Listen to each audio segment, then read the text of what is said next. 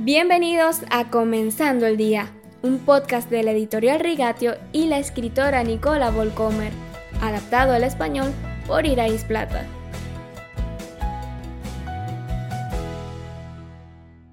Buenos días, queridos oyentes. Habacuc fue contemporáneo de Jeremías y su ministerio profético fue durante el reinado de Joacim de Judá, entre los años 609 y 598 a.C.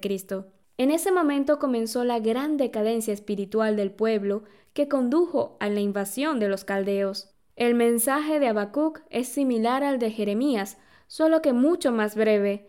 Sus lamentaciones comienzan con dos preguntas que son las piedras angulares de muchos escritos proféticos. ¿Hasta cuándo y por qué? ¿Quién de nosotros, sintiendo la creciente impiedad de nuestra sociedad, no empatiza con el siguiente lamento? ¿Hasta cuándo, Señor, he de pedirte ayuda sin que tú me escuches? ¿Hasta cuándo he de quejarme de la violencia sin que tú nos salves? ¿Por qué me haces presenciar calamidades? ¿Por qué debo contemplar el sufrimiento? Veo ante mis ojos destrucción y violencia, surgen riñas y abundan las contiendas. Por lo tanto se entorpece la ley y no se da curso a la justicia. El impío acosa al justo, y las sentencias que se dictan son injustas. Habacuc capítulo 1 versículos del 2 al 4. Pero Habacuc no se detiene en el lamento. Frente a la depresión que lo embarga, utiliza un claro yo quiero. Es activo a la hora de trabajar para Dios. Me mantendré alerta, me apostaré en los terraplenes, estaré pendiente de lo que me diga, de su respuesta a mi reclamo. Habacuc capítulo 2 versículo 1.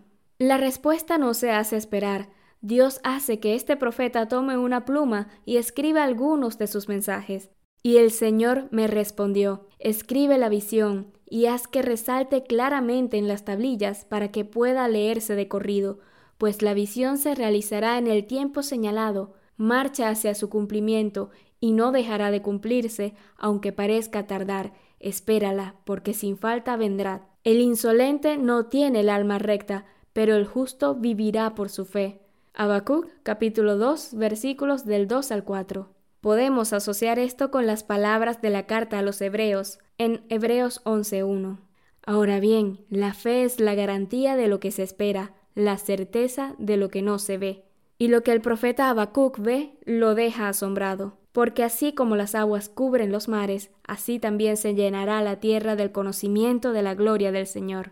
Habacuc capítulo 2 versículo 14 con otro yo quiero, con esa actitud activa de trabajar por el Señor, un inspirado y alegre Habacuc termina su escrito. Aún así, yo me regocijaré en el Señor, me alegraré en Dios mi libertador.